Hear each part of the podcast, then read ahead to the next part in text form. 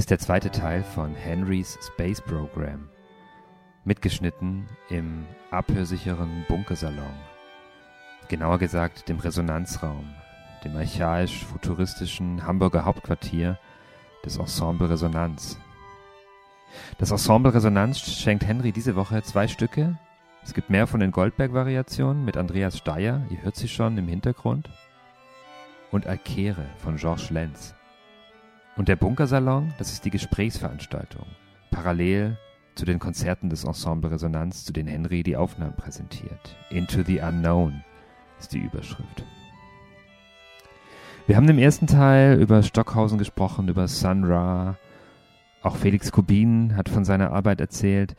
Es ging um die Vorstellungen und Philosophien, die Komponisten zum Weltall so haben und die Inspirationen, die sie davon kriegen. Diese Woche wird es ein bisschen wissenschaftlicher. Diese Woche kommt Dominik Schwarz zu Wort. Er ist der Gesprächspartner von Felix Kubin im Bunkersalon gewesen. Und Dominik Schwarz ist Kosmologe und Astrophysiker. Wir wollen von ihm wissen, wie klingt das Weltall? Also streng genommen im Sinne von Akustik und, und Schall, wie, wie wir ihn wahrnehmen, klingt im Universum natürlich nichts, weil das Universum größtenteils äh, luftleerer Raum ist und Schall oder Akustik ist etwas, was sich in einem Medium ausbreitet und wenn es kein Medium gibt, dann hört man das natürlich nicht. Aber es gibt Wellen, die schwingen können, ohne dass sie ein Medium haben, beziehungsweise ohne dass sie ein Medium haben, das die Menschen bisher erforscht haben oder entdeckt. Es gibt nämlich die elektromagnetischen Wellen, die kann man mit einem Radio empfangen, und die Gravitationswellen, die wurden vor kurzem erst nachgewiesen, und vorher gab es über ihre Existenz immer nur Vermutungen. Man hat mit Gravitationswellendetektoren ein Signal aufgefangen und hörbar gemacht. Also ist das, was hier schwingt, keine Luft, sondern der Raum und die Zeit selbst.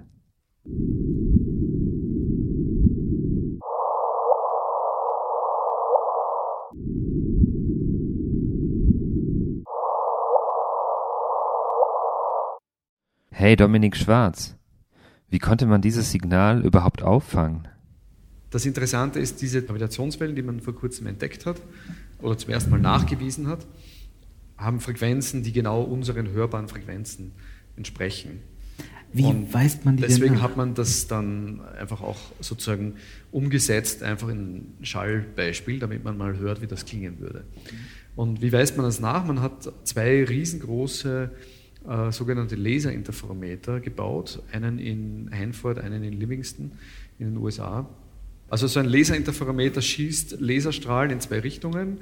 Da sind Spiegel aufgehängt auf beiden Enden und der Strahl wird sehr, sehr oft reflektiert und wird zur Interferenz gebracht. Das heißt, ähm, wenn sich zwei Wellenberge überlagern, dann wird das Signal stärker und wenn sich ein Berg und ein Tal überlagert, dann wird das Signal ausgelöscht. Ähm, und dann stellt man den Spiegel so ein, äh, oder den, den, das Interferometer so ein, dass wenn alles ruht, dass dort, wo man das beobachtet, man nichts sieht, dass man ein ausgelöschtes Signal sieht. Und wenn jetzt eine Gravitationswelle durchläuft, dann beginnen sich diese Spiegel gleich zu bewegen und äh, dadurch sieht man plötzlich das Laserlicht wieder und so kann man es nachweisen. Dann sieht man sozusagen, wie das Laserlicht kommt und geht. Und das ist das Signal, was man wirklich misst. Und das Signal kann man dann umsetzen in ein akustisches äh, Signal. Das ist das Originalsignal und dann ist es nochmal in der Frequenz hochgesetzt, damit man es besser hört. Und was man sieht, ist, es passiert auf beiden Interferometern das Gleiche. Und man hört ein Signal, das mit niedrigen Frequenzen beginnt und dann in der Amplitude und in der Frequenz zunimmt. So was nennt man ein Chirp. Und interpretiert wird das Signal so, dass das zwei große schwarze Löcher sind, die umeinander kreisen und immer schneller werden und am Schluss verschmelzen und dann ist das Signal weg. Wie der Break im Deep House. So hört sich tatsächlich die Verschmelzung von zwei schwarzen Löchern an. Das hat im Bunkersalon einiges an Verwunderung ausgelöst, dass das so schnell geht. Was ihr aber gerade gehört habt, war nur der allerletzte Moment der Verschmelzung, bei dem so viel Energie abgestrahlt wird in Form von Gravitationswellen, dass man sie messen kann. Und bis es zu diesem Punkt kommt, dauert es erstmal Jahrhunderte. Das Weltall macht also Sound oder macht es keinen Sound? Oder macht es Sound, den wir nur nicht hören können? Und was ist dann das, was wir gerade gehört haben? Eine Vorstellung davon? Eine Übersetzung? Dominik Schwarz hat einen Aufsatz veröffentlicht mit dem Titel Is the Universe Out of Tune? Ist das Weltall verstimmt? In dem Aufsatz geht es um den sogenannten kosmischen Wellenhintergrund. Und unser Kosmologe erklärt, wie er zu seiner These kam. Diese Strahlung ist ein Relikt des Urknalls sozusagen. Ist in allererster Näherung gleichförmig in jede Richtung gesehen. Und wenn wir aber sehr genau messen, mit, mit einer Genauigkeit von 1 zu 100.000, dann finden wir kleine Schwankungen, äh, die wir einer Temperatur zuordnen. Und das ist im Wesentlichen, sind das strikt genommen Schallwellen, die da durchs Universum laufen in der Zeit, und zwar das, das Medium, in dem diese Schallwellen laufen, ist die Materie, die im Universum ist. Äh, heute ist sie so verdünnt, dass da nichts mehr wirklich durchläuft als Schallwelle, aber im, im im sehr, sehr frühen Universum, da war alles viel dichter, viel kompakter, viel heißer. Da war das, war das Universum so dicht, dass, dass da tatsächlich Schall in dem Sinn, wie wir ihn kennen, propagieren konnte. Und äh, irgendwann wird das Universum so dünn, dass es, das Licht beginnt zu uns zu kommen. Und in dem Moment hören diese Schallwellen auf. Und dann sieht man in dem Licht, das wir heute sehen können mit Hilfe im, im Mikrowellenbereich, ähm, sieht man eben diese kleinen Fluktuationen und, und sozusagen einen, einen, Schnappschuss dieser Schallwellen kann man sehen im Sinne von, dort ist es ein bisschen heißer und dort ist es ein bisschen kälter ja, im Universum. Und dann kann man das jetzt analysieren und, und so wie bei der Bratsche die ganzen Obertöne, äh, kann man sozusagen auch dieses Bild, das man am Himmel macht, in, in Grundtöne und Obertöne zerlegen. Und äh, wir haben ein, ein kosmologisches Modell, das nennt sich kosmologische Inflation das uns eine Vorhersage macht, wie diese verschiedenen Schwingungsmoden zueinander im Verhältnis stehen sollten. Und wir haben eben vor ungefähr 12, 13 Jahren herausgefunden, dass bei den ganz niedrigsten Schwingungsmoden etwas anders aussieht, als es unser Modell vorhersagt.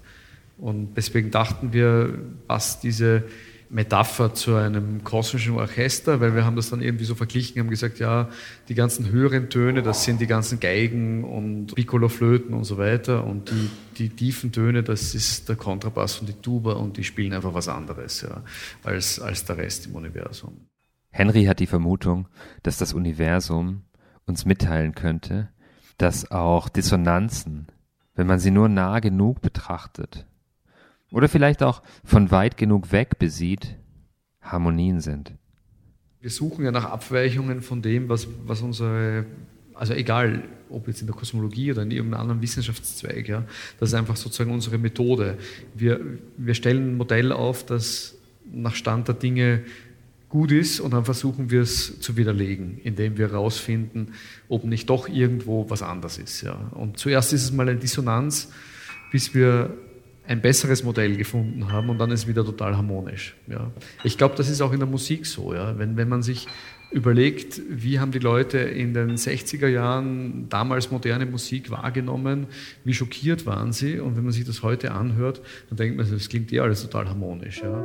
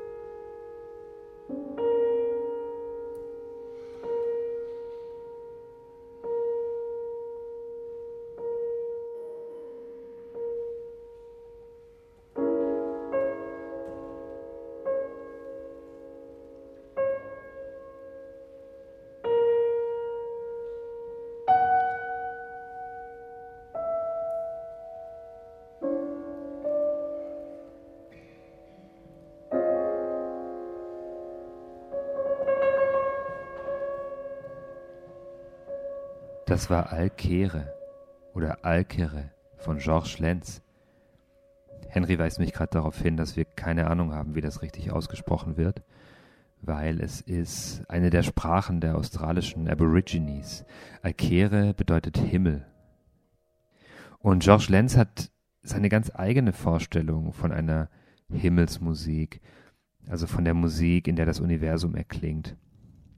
Er ist 1990 nach Australien Sydney ausgewandert, eigentlich ist er Luxemburger. Und da lebt und arbeitet er nun und regelmäßig fährt er in die australische Wüste und schläft neben, auf oder in seinem Auto unter dem riesigen klaren Sternenhimmel. Das ist seine Hauptinspirationsquelle. Es ist die Einsamkeit, die große Einsamkeit in der Wüste. Ähm, die hat schon, also ist ein sehr abgegriffenes Wort und ein Wort, was heute sehr unmodisch ist. Das ist doch was Erhabenes, ne? wenn man da draußen ist, alleine. Man kann einfach nicht anders als einfach sagen, wow. Und man entflieht der Millionenstadt man denkt, man äh, entflieht etwas, aber man findet so etwas. Es, es ist ein in, in sich einkehren und da ist etwas Fragiles in mir drin was ich denke, dass in uns allen etwas Verwundbares. Wir sind alle gleich verwundbar, winzig klein. Und dadurch, glaube ich, hat auch diese Spiritualität dann was mit Menschlichkeit zu tun, weil wir alle im Grunde genommen die gleichen Ängste äh, und die gleichen Hoffnungen, die gleichen Fragen haben. Und es sind diese Fragen eben wieder, die vielleicht in der Musik drin sind, ohne Antworten. Liebe Hörerinnen und Hörer, wir sind am Ende unserer zweiteiligen Podcast-Serie zum Thema Galaxy. Wir werden aber später in dieser Staffel nochmal zurückkommen in den Bunkersalon und eine weitere Reise into the unknown unternehmen. Wie immer gibt es in den Show Notes ähm, Links, Bilder, Infos, mit denen ihr ausgehend von der Musik von Henry und diesem Podcast weiter entdecken, weiter forschen und weiter staunen könnt. Dazu einfach den Würfel drehen oder, falls ihr nicht in der Henry-App seid, einmal auf die Webseite henry-recommence.com gehen. Henry liegt am Boden, schaut in die Sterne und hat diese komische Ahnung, dass das Weltall uns lehrt, dass Klarheit und das Mysterium sich nicht ausschließen. Und alles, was wir Menschen haben, ist die Poesie und die Kunst. Und so schließen wir diesen zweiteiligen Podcast mit Musik. Alkere von Georges Lenz. Und Georges Lenz kommt auch nochmal zu Wort. Bis zum nächsten Mal.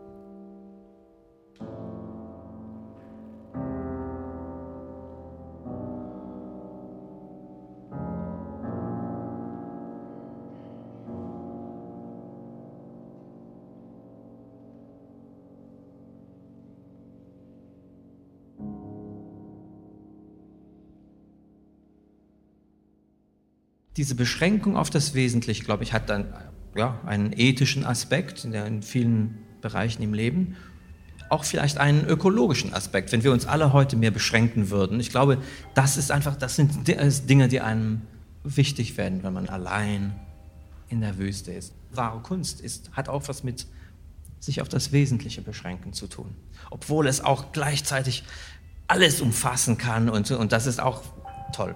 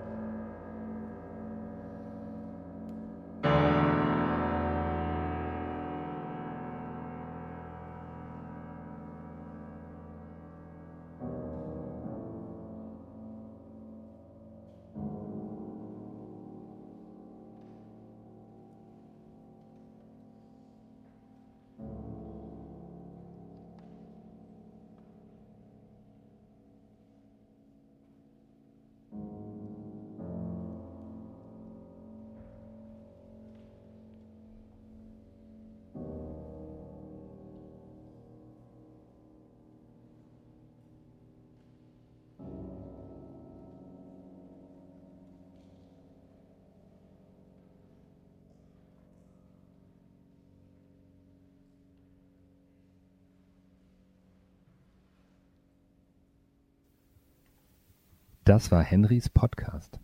Henry hat eine eigene kostenlose App für iOS und Android. Da gibt es die Musik zum Podcast und weiteres Begleitmaterial.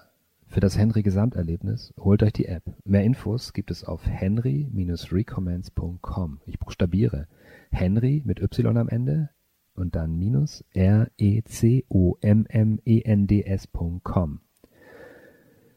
Danke an die Teilnehmer des Bunkersalons, ähm, den Moderator Patrick Hahn, Felix Kubin, den Astrophysiker Dominik Schwarz und George Lenz, der in der nächsten Folge zu Wort kommen wird. Danke an das Ensemble Resonanz und Andreas Steyer für die Musik. Henry ist Teil der Digitalsparte von Podium Essling und wird gefördert von der Kulturstiftung des Bundes. Podcastproduktion Tobias Ruderer und Ricarda Baldauf für den Fun Verlag.